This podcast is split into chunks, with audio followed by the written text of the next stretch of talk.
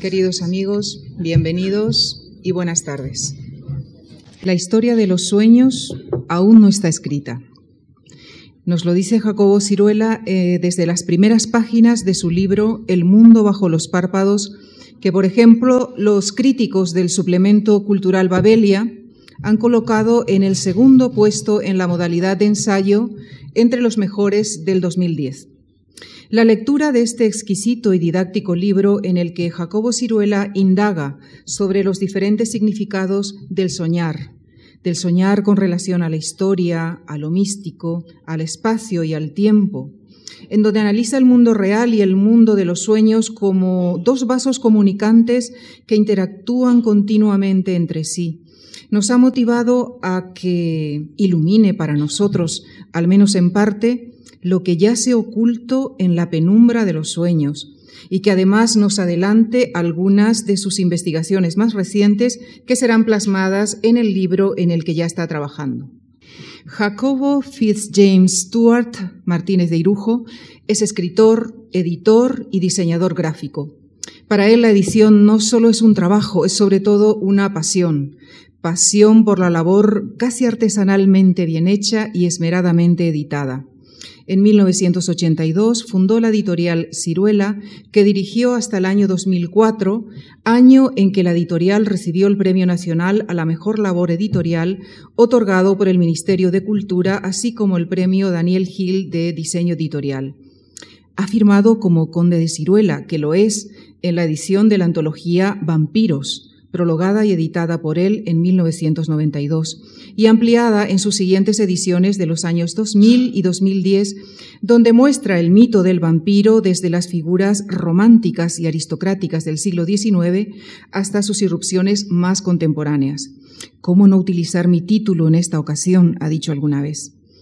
En 2005 funda Ediciones Atalanta y publica eh, sus libros desde su casa de campo de Lampurdán, donde vive lejos de la ciudad, pero cerca de un aeropuerto y de Internet.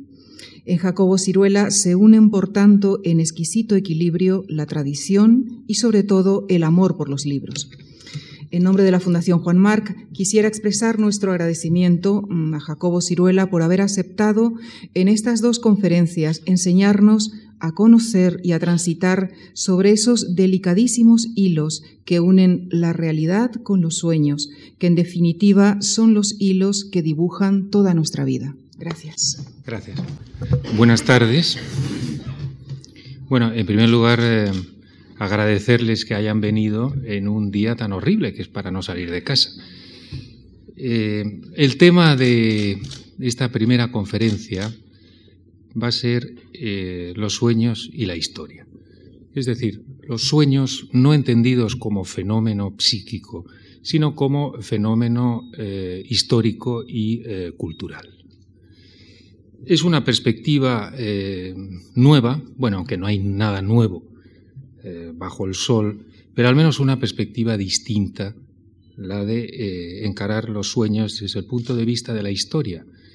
Y eh, me parece la mejor manera de vindicar los sueños que están cayendo en realmente en, un olvido, en un estamos realmente cada vez más atrofiados con los sueños, cada vez la gente se acuerda menos de los sueños. La segunda conferencia, la de mañana, voy a encarar el, tema del sueño como metáfora del mundo y de la vida, el viejo tema calderoniano. Y entonces eh, hablaré sobre, empezaré hablando sobre las doctrinas de la ilusión de la India, luego de Ibn Arabi, de los tibetanos, en fin, el sueño lúcido en los tibetanos, eh, lo que opinan los taoístas y, luego eh, haré un repaso de la filosofía occidental, de lo que hablan de este tema desde Platón hasta Bertrand Russell, para acabar con eh, la psicología de la percepción moderna y la física cuántica. Bueno, con esta imagen del dios himno, dios del sueño, para los griegos, eh, doy comienzo a, mi conferencia. Vivimos en una cultura extrovertida, en la cual el único referente de la realidad parece ser el mundo externo y palpable. Nuestra vida es la proyección de nuestro yo sobre este mundo objetivo. Pero ¿qué sabemos de esa parte interior que permanece velada e invisible a la conciencia? Nada, poco, casi nada. Todo eso es un paréntesis, o bien algo oscuro o vacío. En el curso de esta conferencia me propongo la arriesgada tarea de iluminar durante una hora esa zona oscura, olvidada y opaca de nuestra experiencia, que alberga nuestros más íntimos miedos y deseos. Me refiero a esa otra vida paralela que experimentamos cada noche cuando soñamos y que es el mejor espejo de nuestro interior.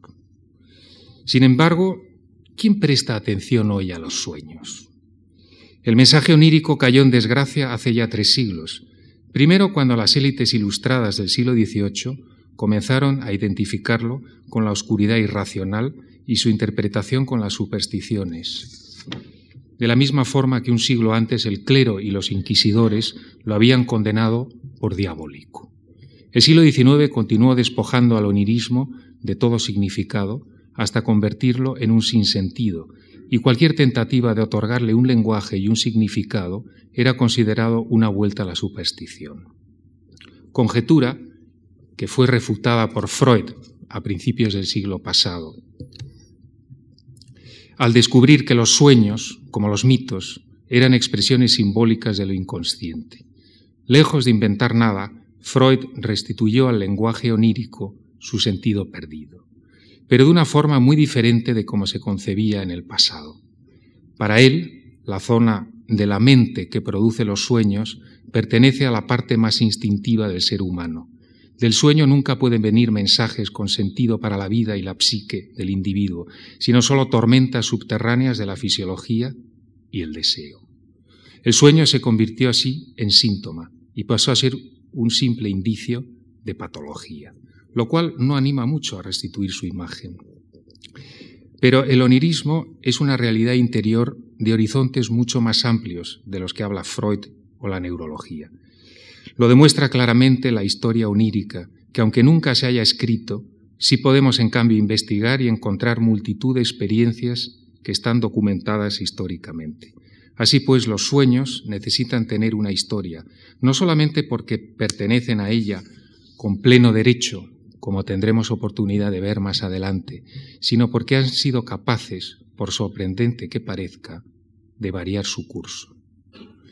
En efecto, el onirismo siempre aparece, de alguna manera, teñido de sustancia histórica, a veces de un modo puramente formal, a través de la cambiante variedad de personajes y escenarios que el soñante toma prestados de su tiempo, pues cada siglo, cada cultura, tiene su propio estilo de soñar. Otras de un modo colectivo, cada vez que un mensaje onírico responde a una problemática general de la sociedad. Y también, como dice George Steiner, porque cada época emplea su forma característica de narrar e interpretar los argumentos oníricos. De modo que si cualquier persona mientras duerme vive su propio mundo particular, tanto el fenómeno onírico como su interpretación se encuentran siempre bajo el influjo histórico y cultural de cada soñador. El sueño no es únicamente un fenómeno espontáneo y privado de la mente, forma también parte de una experiencia más vasta de la historia cultural humana. Parece como si diéramos por supuesto que cada vez que apagamos la luz para dormir, apagamos también la luz de nuestro ser, pero la mente continúa su curso cada noche, con todas sus funciones psíquicas vivas y en estado libre. Apenas recordamos ese proceso porque estamos dormidos, pero el conjunto latente de todas sus pulsiones son de hecho, como dijo Gérard de Nerval, nuestra segunda vida. Buscar las fuentes históricas y culturales de la experiencia onírica fue lo que me propuse hacer con mi libro El mundo bajo los párpados, tomando como primer impulso esta sugestiva frase de Hegel. Si reuniéramos los sueños de un determinado momento histórico, veríamos surgir una exactísima imagen del espíritu de ese período. Un buen ejemplo de esta interesante hipótesis es la obra peculiar de la periodista judeo-alemana Charlotte Berat titulada El Tercer Reich de los sueños. Entre 1930, bueno, aquí está Charlotte. En 1933, fecha del ascenso eh, al poder de Hitler, y 1938, la joven Charlotte se dedicó a recolectar los sueños de la gente más dispar de Alemania. Su objetivo era demostrar el devastador efecto que estaba produciendo el nazismo en el estado emocional de la población alemana. No menos paranoides ni cruentos fueron sus iguales de la Unión Soviética, cuya costumbre era internar en los hospitales psiquiátricos a todos aquellos que no comulgaban con su ideología y atiborrarlos con derivados de la fenotiacina para neutralizar su actividad onírica, tras haber averiguado que todos aquellos que tomaban estos fármacos para dejar de soñar se adaptaban mucho mejor al sustrato ideológico del comunismo habían descubierto el papel netamente subversivo de la pesadilla como alarma interior de un conflicto no advertido por la conciencia. Durante seis años, Berat logró reunir más de 300 relatos oníricos, y lo más curioso es que ninguno de ellos tenía nada que ver con complejos freudianos, ni uno solo de estos sueños eran expresión de depresiones personales, conflictos familiares, ni neurosis por problemas sexuales o conyugales. Todos tenían algo inequívoco en común. La herida que había dejado en el alma de todos estos soñantes la Alemania del Tercer Reich.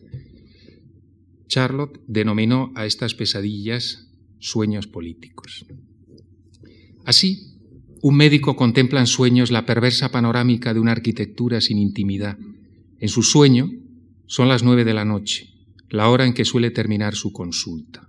El doctor se encuentra en su cuarto, relajado, hojeando un libro, con reproducciones del pintor Matías Grunewald, cuando de pronto repara horrorizado en que las paredes de su habitación han desaparecido.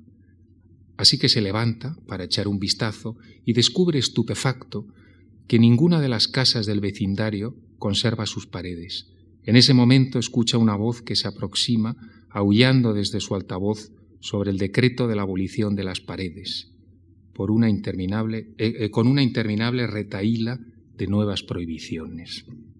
Algunos, sueños, algunos sueñan que está prohibido soñar, pero continúan soñando lo mismo. Un ama de casa de mediana edad sueña que su cocina ha sido ocupada por un agente de la Gestapo que después de pasearse de un lado a otro inspeccionándolo todo, se detiene frente a su vieja cocina, alrededor de la cual se reúnen cada noche la familia y los amigos para charlar. El guardia observa el aparato con un extraño interés. Se acerca para abrir la tapa del horno y la cocina, y para horror de toda la familia, la cocina comienza a repetir obedientemente todos los chistes y agravios que allí se han dicho contra el gobierno.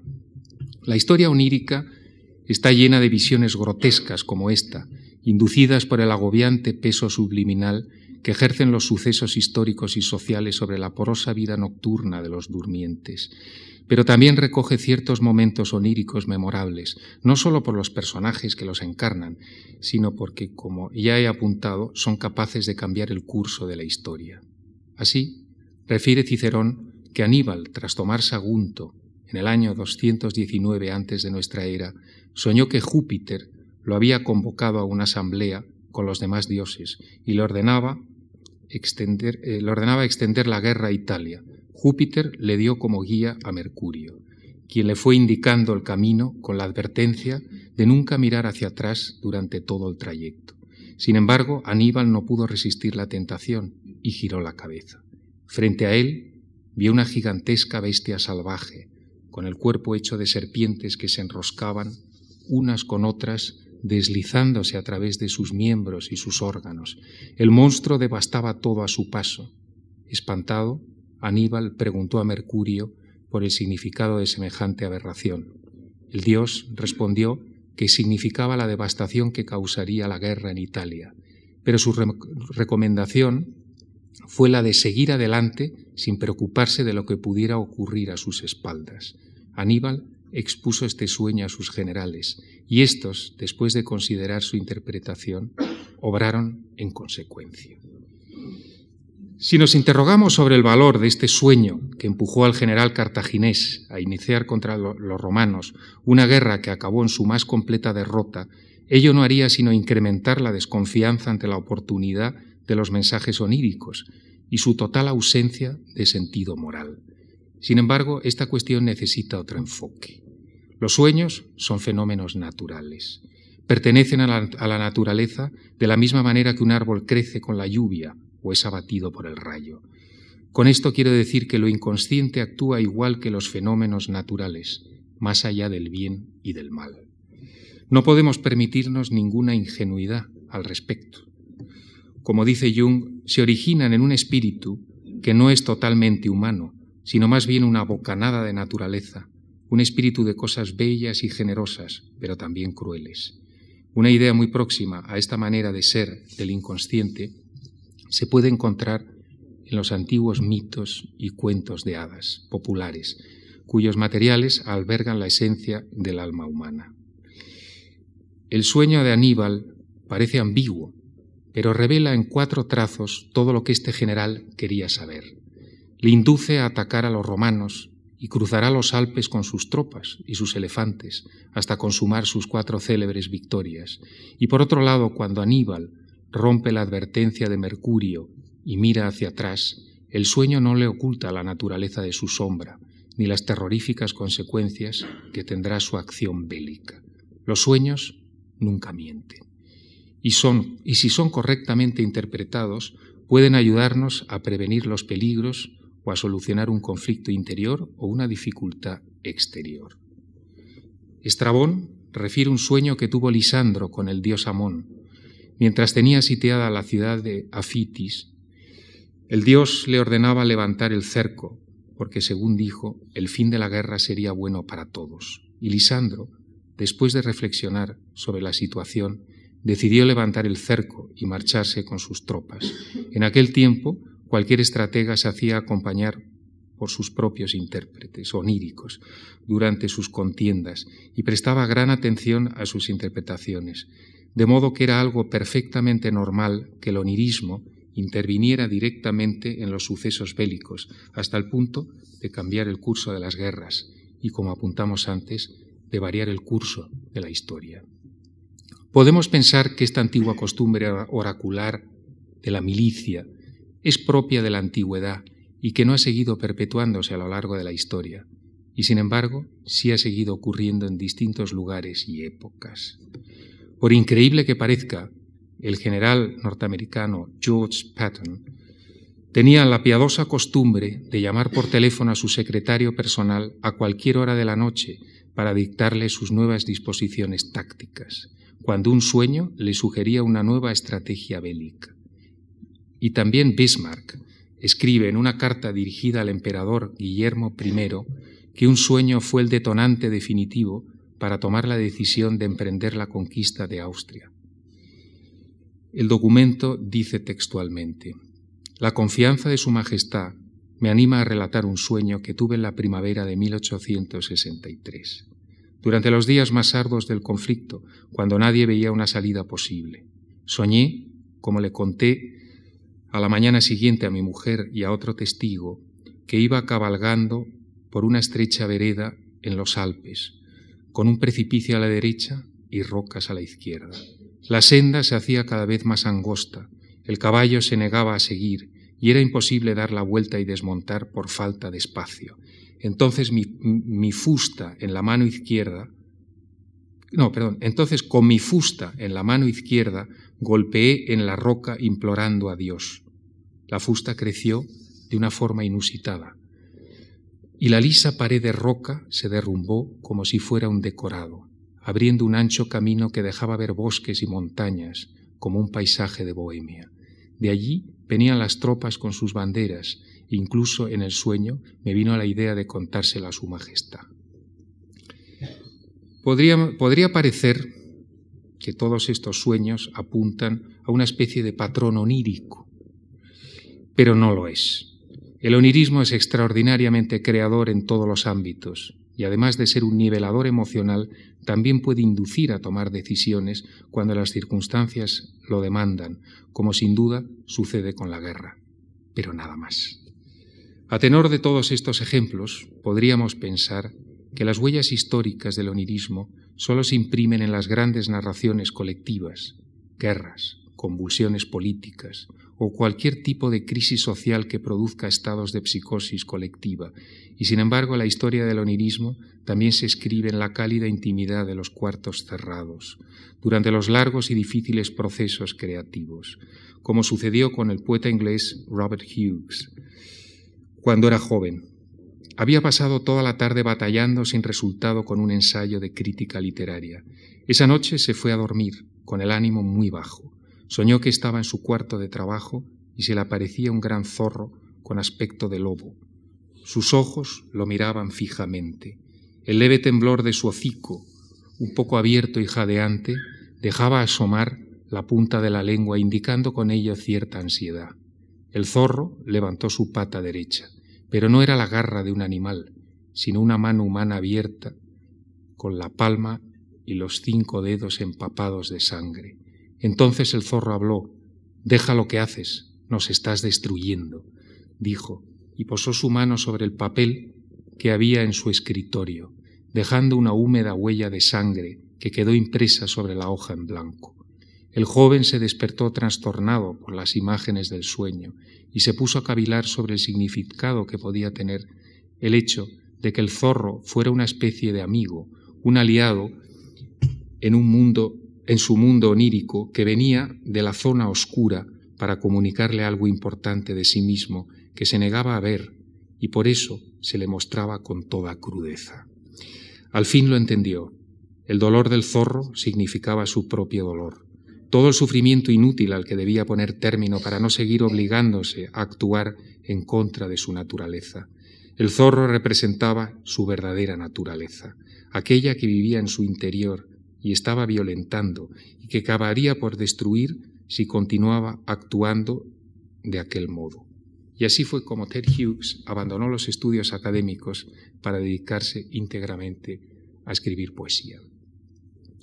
El onirismo es un mar sin orillas, es una realidad interior que se expresa en metáforas, como la poesía, y alberga en estado latente lo más alto y lo más bajo de nosotros. Opaca, invisible, inconsciente, esta otra vida es también, como todos sabemos, un profundo y oscuro estanque en el que pueden aparecer monstruos. La historia onírica está plena de sombras peculiares, de miedos ancestrales que pueden tomar mientras dormimos los aspectos más pavorosos.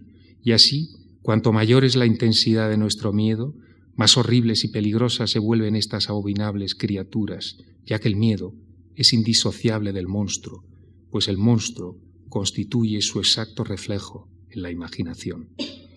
Es una verdadera, eh, es una verdadera lástima que no exista en el campo de las humanidades una exhaustiva y erudita historia de la pesadilla, para ver desfilar por ella la infinita gama de miedos y ansiedades que han desgarrado el alma humana a lo largo de los siglos, y contemplar todo lo que hemos reprimido y ocultado de la vista del mundo. Y ya que hablamos de pesadillas, citaremos una de las más insólitas que se dan en la fenomenología onírica. Me refiero a aquella que trasciende el carácter individual que tiene habitualmente el onirismo y multiplica el sueño entre varias personas que sueñan simultáneamente, a la vez, las mismas escenas con pequeñas variantes. Es un extrañísimo fenómeno onírico que se relaciona estrechamente con situaciones límite de histeria colectiva. Así, en medio del más impecable tono académico, el filólogo alemán Wilhelm Roscher nos sorprende de pronto en un pasaje de su tratado sobre la pesadilla, la antigüedad clásica, con la historia de un batallón de soldados franceses que fueron a dormir a una abadía en Tropea, y a medianoche se vieron atacados por la misma pesadilla, ya que todos se levantaron de golpe presos del pánico y gritando enloquecidos salieron corriendo al exterior en estampida. Al ser preguntados por el motivo de su comportamiento, todos respondieron lo mismo. Un enorme perro negro y peludo había entrado dando saltos por la puerta y se les había arrojado al pecho. Escena que se volvió a repetir la noche siguiente, a pesar de que varios oficiales de alto rango se habían distribuido en la sala para hacer guardia. Roger Calois definiría esta súbita rasgadura de la realidad, irrupción de lo inadmisible. Por eso Todorov dice que la primera condición de todo relato fantástico es la duda, la duda ante el exceso, la duda ante el desbordamiento de lo insólito.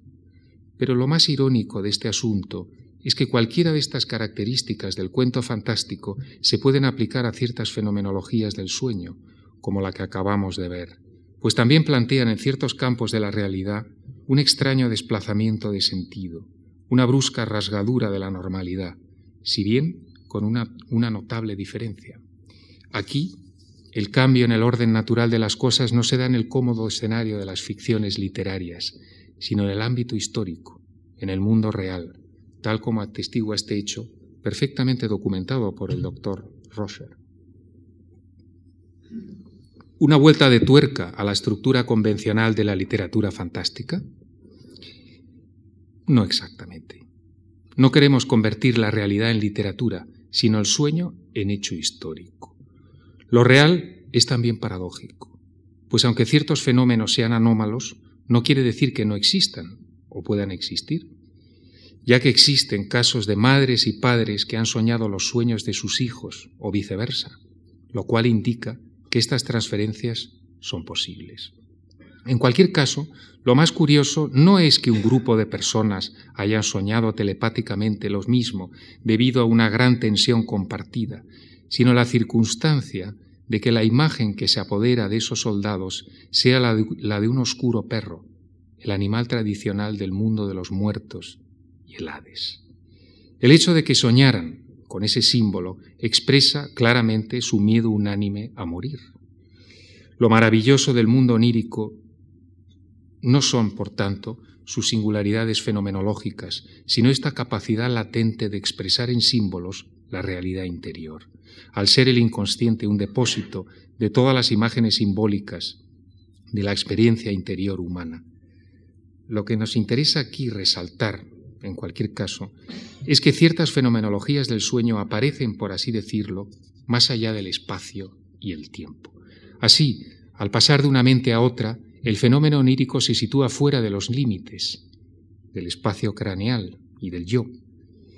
Pero lo paradójico es que también puede salirse de, los límites del tiempo natural, como muestra el patrón premonitorio, que desafía la inteligencia con la fascinante antinomia de hacer presente lo futuro al dar un salto en el tiempo que sobrepasa la ley de la causalidad.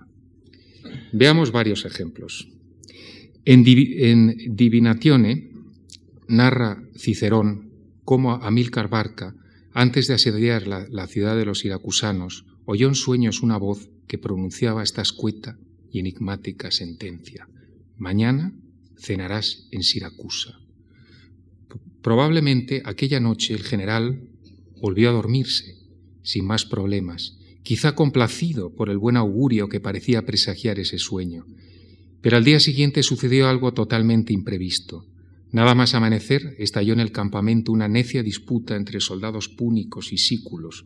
La burda soldadesca, acaso envilecida por las carencias y rigores de su situación, llegó a formar tal griterío que los iracusanos acabaron percatándose de ello y sin pensarlo dos veces aprovecharon la insensata confusión de su enemigo para irrumpir con sorpresa en el campamento cartaginés y capturar vivo al general Amílcar.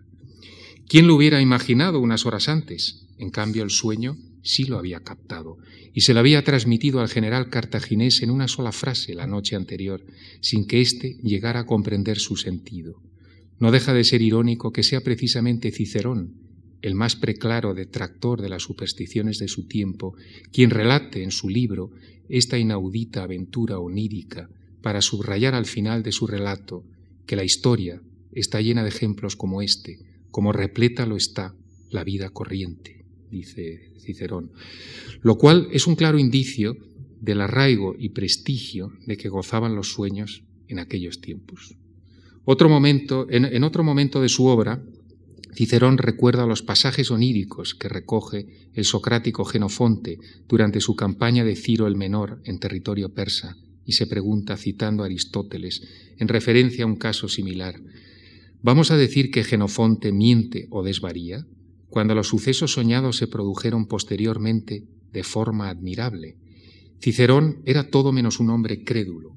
La cuestión para él no era saber si los sueños pueden ser o no premonitorios, de eso no tenía la menor duda, sino que los seres humanos fueran capaces de desentrañar sus oscuros significados. Pero la circunstancia de que Cicerón no fuera versado en la interpretación de los sueños no quiere decir que por ser estos oscuros su significado siempre resulte borroso, ya que si estos súbitos brotes del onirismo actúan como un sistema de defensa interno que previene al sujeto contra una amenaza que se le avecina, una especie de radar, de, radar psíquico que tenemos en nuestro interior para captar situaciones futuras, esto denota que poseen un significado tan preciso como profundo. Otro de estos casos sucedió en Norteamérica a mediados del siglo XIX y tuvo como protagonista al presidente Abraham Lincoln.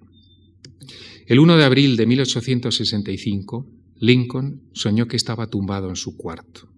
Una quietud sepulcral se respiraba a su alrededor. De pronto el silencio se quebró con el vago sonido de unos sollozos que se oían a lo lejos. Parecían llantos desconsolados de un grupo de personas que se encontraba en alguna habitación de la planta baja. Picado por la curiosidad, se levantó de la cama, se puso la bata y bajó las escaleras.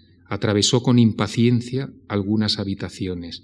Mientras andaba por el entarimado escuchaba el chasquido de sus pasos contra los viejos tablones de madera y al fondo esos extraños lamentos que cada vez parecían más cercanos. Conforme atravesaba las habitaciones iluminadas, tras recorrer varias estancias vacías, llegó a la sala este. Allí vio un ataúd colocado en el suelo. Dentro había un cadáver ataviado para el funeral. Lo custodiaban dos soldados con cierta solemnidad. El difunto tenía el rostro cubierto con un sencillo pañuelo blanco. Preguntó quién había muerto, y el soldado, que tenía enfrente, contestó con voz grave El presidente. Lo han asesinado. En ese momento se alzaron muchas voces en un desgarrado clamor que inundó de tristeza todo el cuarto y se despertó. Dos semanas después Lincoln fue asesinado en un teatro de Washington por el actor Wilkes Booth. En la reunión del gabinete de gobierno celebrada esa misma mañana, el presidente les habló de un sueño recurrente que había vuelto a tener la noche anterior.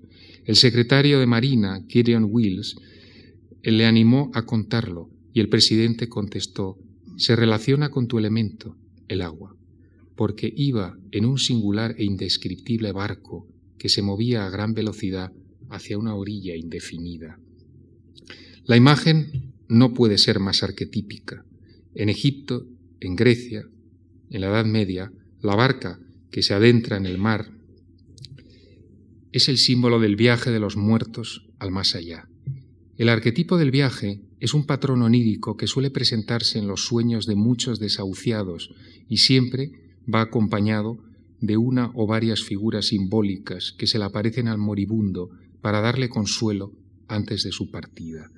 Uno de los ejemplos más dignos de este modelo onírico es relatado por Platón, que refiere el momento en el que Sócrates duerme en su celda la víspera de su muerte.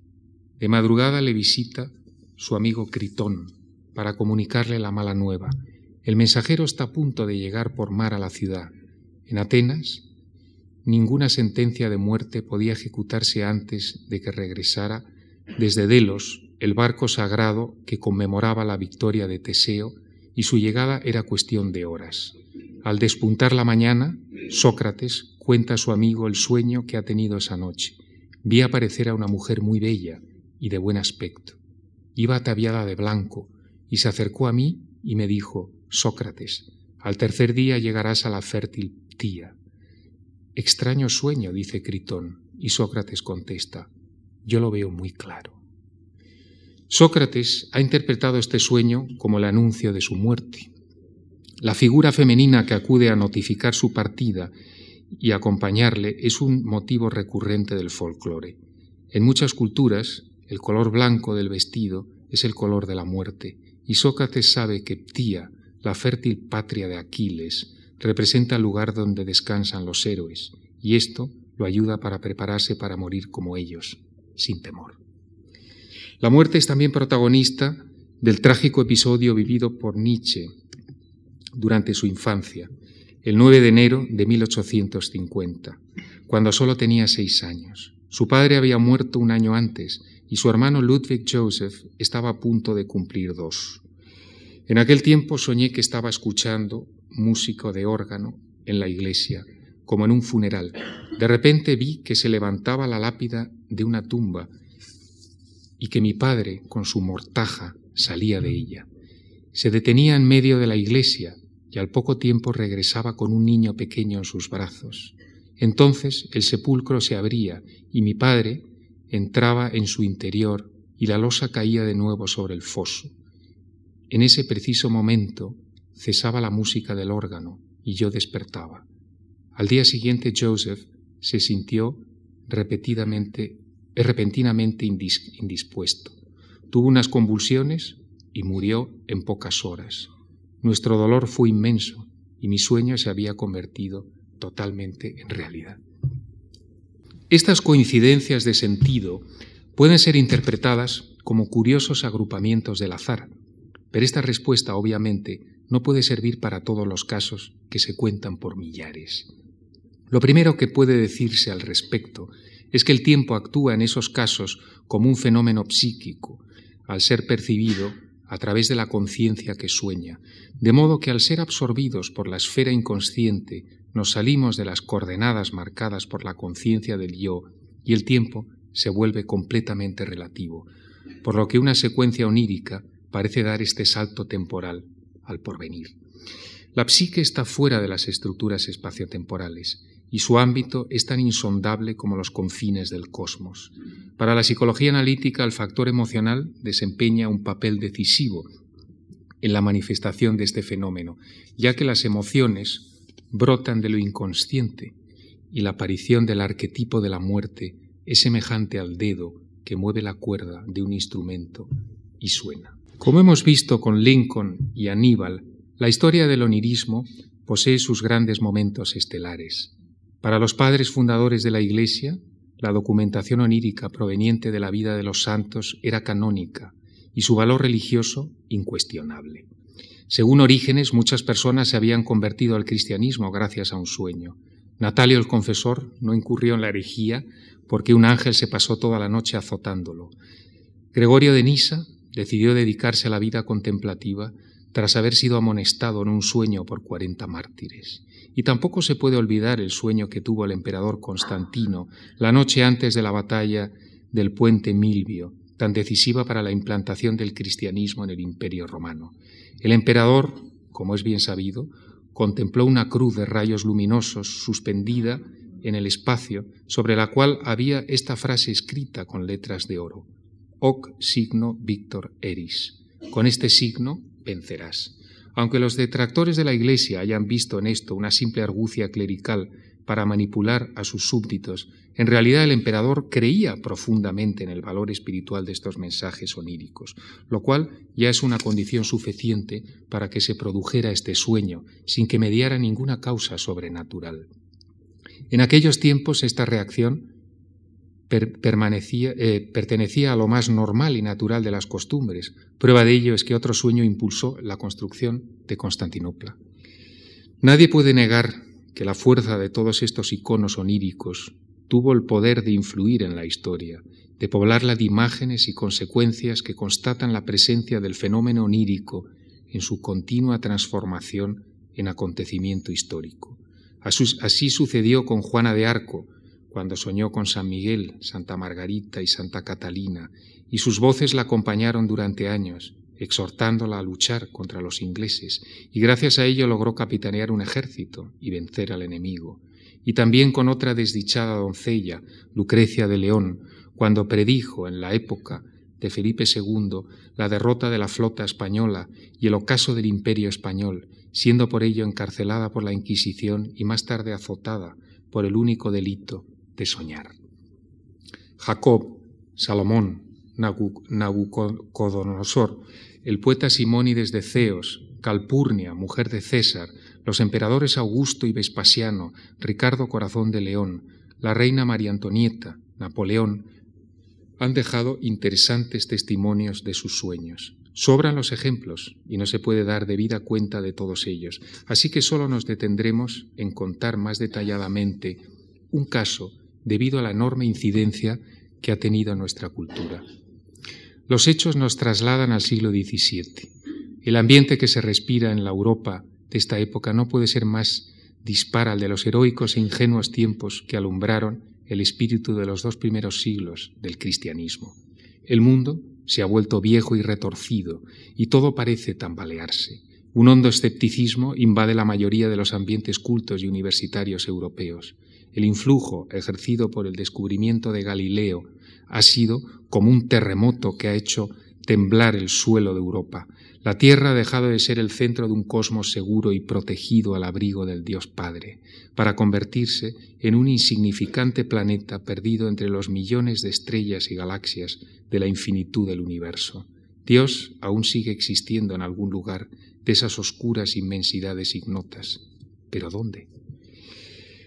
No hay más que recordar el vértigo cósmico que, sufría Pascal, su helado espanto al imaginar el silencio eterno de los espacios infinitos. El armonioso mundo aristotélico de los teólogos había, eh, que los teólogos habían construido tras años de tesón se ha roto para siempre y la Iglesia, con todas sus pompas y sus obras, se ve incapaz de detener este contagioso relativismo escéptico que se extiende como un virus por todos los círculos cultivados y universitarios de, eh, de la cultura europea. En este clima espiritual, este es el clima espiritual de donde arranca nuestra historia, que comienza una fría noche de otoño de 1619. Nos encontramos en un adusto y solitario habitáculo de una aldea perdida de Alemania. Allí se hospeda un joven filósofo que tuvo tres sueños que marcarán el curso de su vida. Nada más despertar, se apresuró a escribirlos en su pequeño cuaderno forrado en pergamino, titulado pomposamente Olímpica. Nuestro joven se llama René Descartes y la, y la, eh, eh, la primera gran figura del pensamiento moderno. Tal vez de ahí provenga esa mezcla de pudor y desconfianza que han adoptado algunos estudiosos cuando se enfrentan al carácter tormentoso y melodramático que envuelve todo este episodio, asociado con el nacimiento de la filosofía moderna.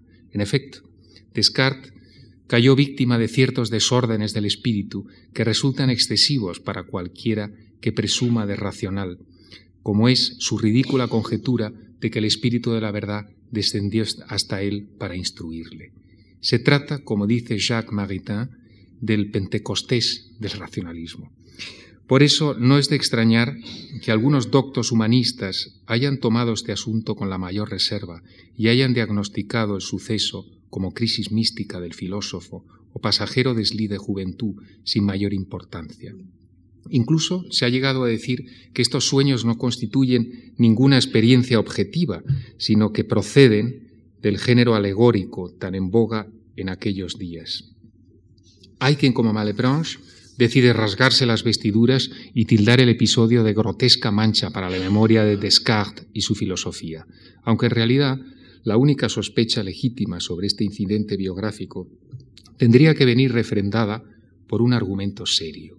Hoy sabemos que aunque el famoso cuaderno de Descartes desapareció misteriosamente y que por fortuna fue transcrito de latín, eh, por fortuna fue eh, transcrito de latín por Leibniz y este manuscrito fue traducido al francés en 1859 por el conde Foucher de Carély.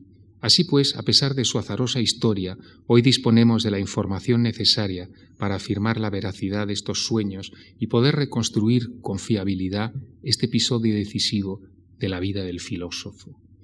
La noche del 10 al 11 de noviembre de 1619, el joven soldado René Descartes se encuentra en los alrededores de Ulm, hospedado en Neuburg, una aldea eh, en el suroeste de Alemania. Poco tiempo antes había abandonado el ejército del gobernador de los Países Bajos, el príncipe Maurice de Nassau, y ocasionalmente se ha retirado a un apartado refugio solitario donde ninguna conversación ni entretenimiento lo distraen de su concentrado aislamiento. Según su discurso, eh, había pasado toda aquella mañana y parte de la tarde eh, cavilando junto a la estufa de su cuarto.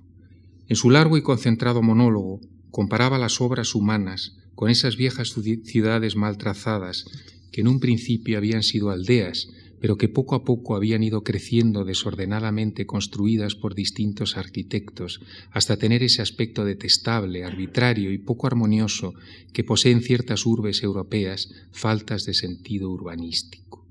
Qué distintas le parecían a las plazas regulares diseñadas a su gusto por una sola persona. Si bien, sirviéndose de este símil, reflexionaba sobre la diversidad de las ciencias expuestas en los libros que sin demostración alguna forman parte del conjunto del saber en el que han participado tantas personas respetables y que sin embargo no se acercan tanto a la verdad como los sencillos razonamientos de un hombre de buen sentido. De este modo cavilaba pensando en la conveniencia de tirar abajo esas viejas y desordenadas construcciones del intelecto humano para reconstruir de forma más hermosa las calles del saber. Lo mismo sucedía con las opiniones que había heredado. Debía abandonarlas por completo si deseaba erigir un edificio enteramente propio, distinto y nuevo, que tuviera una base fiable y pudiera unificar y dar verdadero fundamento a todas las ciencias. En su interior crecía una rebelión cada vez mayor hacia la ciencia establecida. Todo el saber le parecía viejo y errado, y una tremenda certeza interna le empujaba con fuerza a buscar la verdad de las cosas por sí mismo, con independencia de los postulados que sostenía la tradición sobre el conocimiento de las cosas. Aquella noche se acostó rebosante de entusiasmo, completamente poseído por la idea de haber encontrado los fundamentos de una ciencia maravillosa, según sus palabras, que por fin sometería todo el saber a una sola matemática universal. Este largo y continuado ardor intelectual le dejó exhausto, y como era su costumbre en aquellos días, se acostó pronto. En el curso de esa noche tuvo tres sueños que nunca olvidaría. En su primer sueño, Descartes ve acercarse a varios fantasmas y huye aterrado por unas callejuelas. Camina rápido, con pasos largos, pero siente una terrible debilidad en el lado derecho de su cuerpo, que apenas le permite sostenerse y le fuerza a inclinarse sobre su lado izquierdo para poder andar mejor. Es un signo de flaqueza que la bochorna, al caminar de un modo ridículo y tambaleante, a pesar de todo su empeño en mantener un cuerpo erguido. De pronto sopla el viento. Es un viento fuerte y poderoso que lo zarandea con fuerza de un lado a otro, haciéndole girar tres o cuatro veces sobre el pie izquierdo. Apenas puede avanzar, pero sigue andando a duras penas hasta llegar a un colegio en donde decide refugiarse. Una vez al resguardo, se dirige a la capilla de la escuela y reza para mitigar su angustia, cuando una absurda obcecación le hace cambiar de idea Mientras caminaba por la calle se había olvidado de saludar a un conocido y había pasado de largo sin decirle nada, lo cual piensa ha debido de causarle una pésima impresión, así que decide volver sobre sus pasos para presentarle sus respetos. Sin embargo, nada más salir, el viento vuelve a zarandearle como un guiñapo. Al fondo del patio descubre a un hombre, parece llamarle por su nombre, pero las fuertes corrientes del aire deforman su voz. El hombre se acerca con la actitud deferente y le comunica que Monsieur N tiene algo para él. Se trata de un melón traído de un lugar lejano. Todo parece discurrir con normalidad, aunque un detalle le llama especialmente la atención, y es lo derechos que andan los demás en comparación con él, que sigue con, con el paso vacilante, a pesar de haberse calmado el viento. Al despertar, Siente dolor, un dolor punzante en la misma zona del cuerpo que le molestaba durante el sueño. Todavía bajo la impresión de su vivencia onírica, cambia de postura para calmar su dolencia. Las imágenes siguen revoloteando muy vivas en su mente. El miedo no lo abandona. Según Balé, se puso a rezar pidiendo a Dios que lo protegiera de la mala influencia del sueño. Aunque a los ojos de los hombres parecía haberse comportado correctamente, en su fuero interno se sentía muy culpable. Esa ansiedad moral lo mantendrá despierto dos horas más, durante las cuales seguirá meditando sobre el problema del bien y del mal hasta quedarse otra vez dormido. En su segundo sueño, un fuerte y repentino sonido parecido a un trueno, lo despierta bruscamente.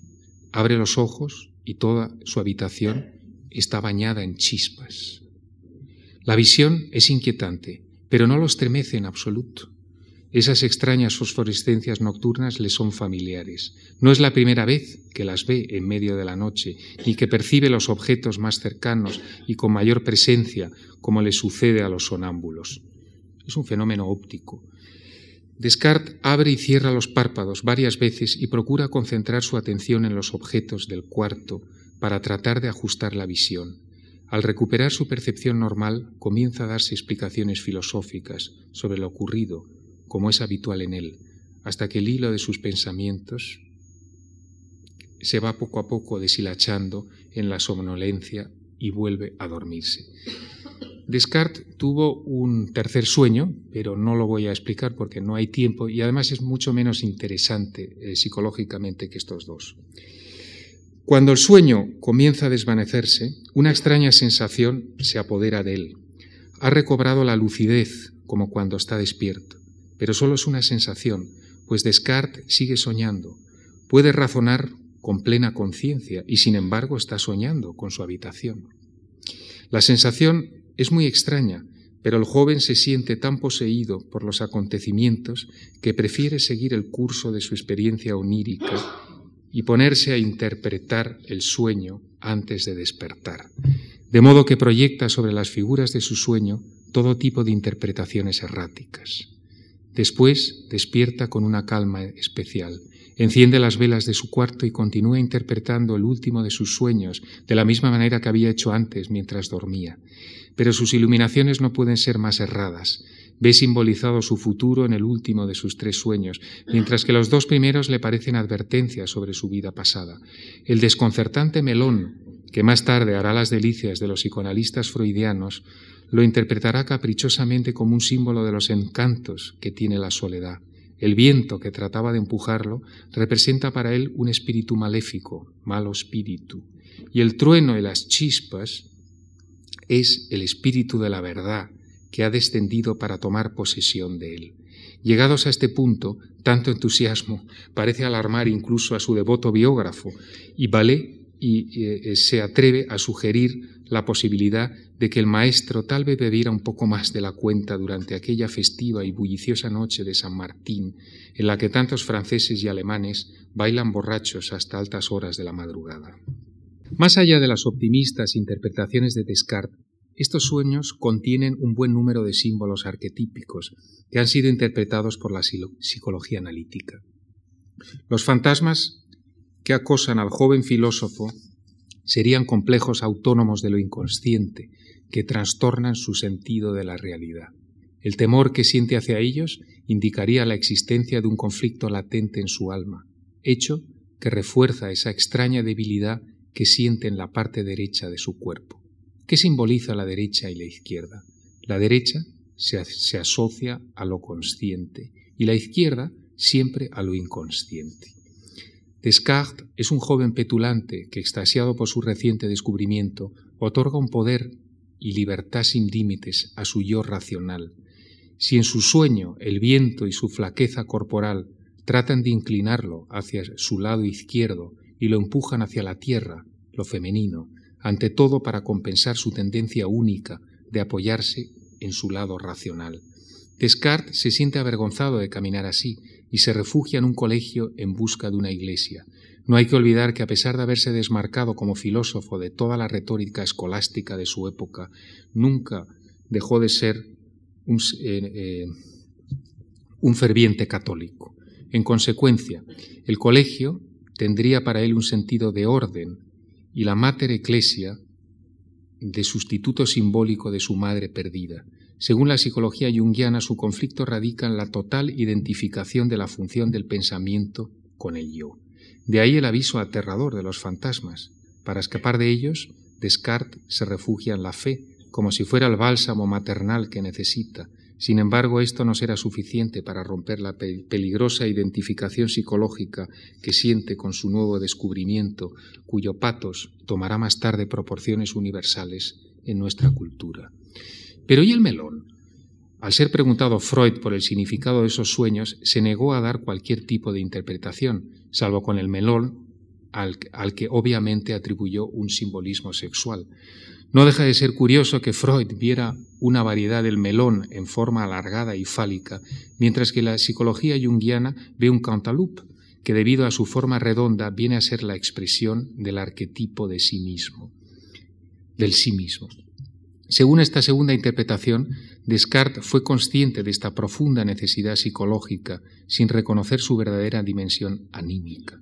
Con respecto al segundo sueño, Jung sugiere que tanto el trueno como la lluvia de chispas son motivos asociados a una súbita iluminación o transformación psíquica. En un estado primitivo, la conciencia aún no formaba una unidad, todavía no estaba firmemente estructurada en torno al yo y resplandecía de aquí para allá según era requerida para iluminar cualquier experiencia exterior o interior. Estas pequeñas luminosidades representan el desarrollo de la conciencia del yo.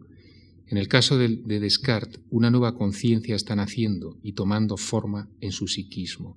De ahí que la lumen naturalis, que en aquella época se consideraba consustancial a toda la naturaleza, se manifieste en su propia mente. Lo que nos interesa resaltar aquí es cómo estos sueños iniciaron el proceloso camino del pensamiento moderno, ya que existe un vínculo claro entre los sueños olímpicos de aquella noche y el descubrimiento intelectual de nuestro joven filósofo. Cronológicamente los sueños se produjeron la noche que siguió a la iluminadora intuición sobre la nueva ciencia unificada a través de las matemáticas. Pero aunque Descartes no tuviera ninguna idea sobre la existencia de lo inconsciente, está claro que tanto sus circunstancias anímicas como oníricas no pueden separarse ni aislarse de todo el proceso de gestación del nuevo camino filosófico que ha emprendido en busca de la plena autonomía del yo racional.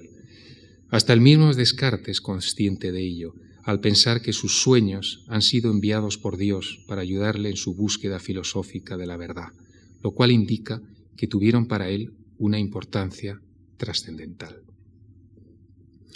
Así pues, vemos cómo la historia onírica nos va mostrando iconos históricos y diferentes patrones fenomenológicos. El onirismo ha participado en todos los procesos creativos de la humanidad. Kepler descubrió las órbitas elípticas de los planetas gracias a un sueño. El premio Nobel de Medicina, Otto Lowe, inventó la teoría química de la transmisión nerviosa inspirándose en un experimento efectuado durante una visión onírica. Voltaire describe, eh, escribe en su diccionario filosófico, he conocido abogados que han hecho alegatos en sueños, matemáticos que han resuelto problemas y poetas que han compuesto versos. Es indiscutible que del sueño surgen ideas tan constructivas como cuando estamos despiertos. Otro ejemplo digno de tener en cuenta fue el que sirvió al químico alemán Kekulé para descubrir una nueva estructura molecular. Según explicó en una conferencia ante la Sociedad Química Alemana, una noche se quedó dormido en, en la silla de su laboratorio, junto a la chimenea, y vio una masa de átomos hacer cabriolas delante suyo, adoptando diferentes estructuras.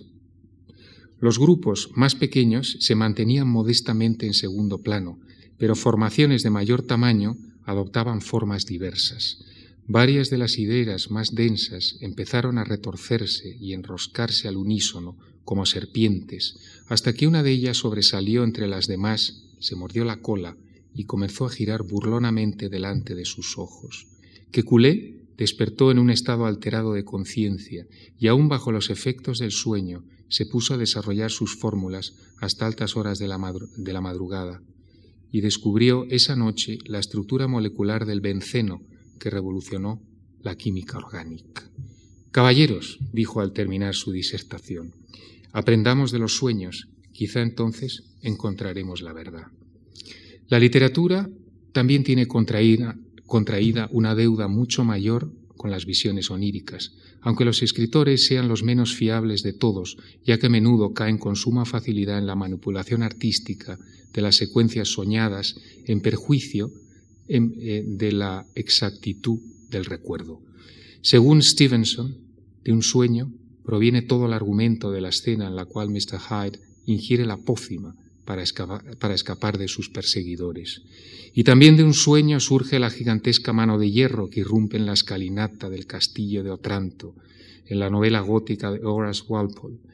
Y a un sueño pertenecen los muros y las torres del palacio de Kubla Khan, con sus jardines radiantes, sus laberintos de agua fresca y todas las melodiosas cadencias poéticas del poema de Coleridge. Según Borges, el plano de aquel palacio también fue revelado al emperador mongol mientras éste dormía. Y de un sueño procede asimismo la primera y pavorosa imagen de Frankenstein, nuestro moderno y profético Prometeo, como también probablemente alguna de las visiones más luminosas y sobrecogedoras de Dante o William Blake. Freud dedica un excelente capítulo de literatura comparada a la poesía y el onirismo en su primer apéndice de la interpretación de los sueños. Creo en los sueños porque mi cerebro trabaja con mayor agudeza cuando estoy dormido, dijo en una entrevista al dramaturgo sueco Strindberg. Y Fellini, Berman y Robert Altman han revelado haber tomado de su propio mundo onírico varias escenas de sus películas. Con la música ocurre algo semejante, aunque de una forma mucho más depurada. Händel escuchó por primera vez en un sueño los últimos movimientos de su célebre oratorio El Mesías. Tartini recibió en las mismas circunstancias las notas de su más famosa partitura, la Sonata del Diablo. La idea central del concierto para piano número uno de Brahms también le vino mientras soñaba. No menos paradigmático es el caso de Wagner, que también se sirvió de la inspiración onírica para componer algunos pasajes de Tristán y Solda y el oro del Rin. Berlioz sonó prácticamente, soñó prácticamente todo el primer movimiento de su Sinfonía Fantástica, y Mozart, Chopin, Ravel y Stravinsky también han confesado haberse nutrido de la inspiración onírica para la composición de algunas de sus obras. Según Irving Massey, profesor emérito de la, de la Universidad de Buffalo en Estados Unidos, la música es la única facultad de la mente que no se distorsiona durante el estado onírico, como sucede con los elementos visuales o de carácter del soñante. La música no se presenta en el sueño alterada ni fragmentada, y cuando despertamos no se disuelve tan fácilmente en la memoria como ocurre con otros elementos oníricos, sino que se retiene con mayor nitidez. Mientras el sueño dura, la mente interpreta fielmente una secuencia musical sin que exista diferencia entre el estado onírico y el estado de vigilia. Así podemos afirmar que la música no duerme. ¿Debemos acaso continuar poniendo ejemplos? La religión, la filosofía, la ciencia, el arte, incluso la guerra, cualquier actividad humana se ve periódicamente influida por ciertos mensajes oníricos, plenos de sentido para el actor que los recibe en el sueño y luego trata de interpretarlos. Cabe preguntarse si en ese abismo sin fondo del que brota el onirismo, esa oscura cima que nos separa del mundo de los seres despiertos, se halla el germen de muchos estados de ánimo y pensamientos que luego aparecen y se desarrollan durante el día. Lo que estuvo en la luz actúa en las tinieblas, dice Nietzsche, pero también a la inversa pues no sólo lo soñado puede ser una continuación de los acontecimientos, pensamientos y emociones que hemos vivido en el día, también todo lo experimentado durante el estado onírico puede terminar alojándose en nuestra alma y tomar parte después en la vida de vigilia, como cualquier otra de sus vivencias. Aunque no nos acordemos de lo soñado, dice el autor de Zaratustra, somos llevados un poco en andaderas por los hábitos contraídos en nuestros sueños.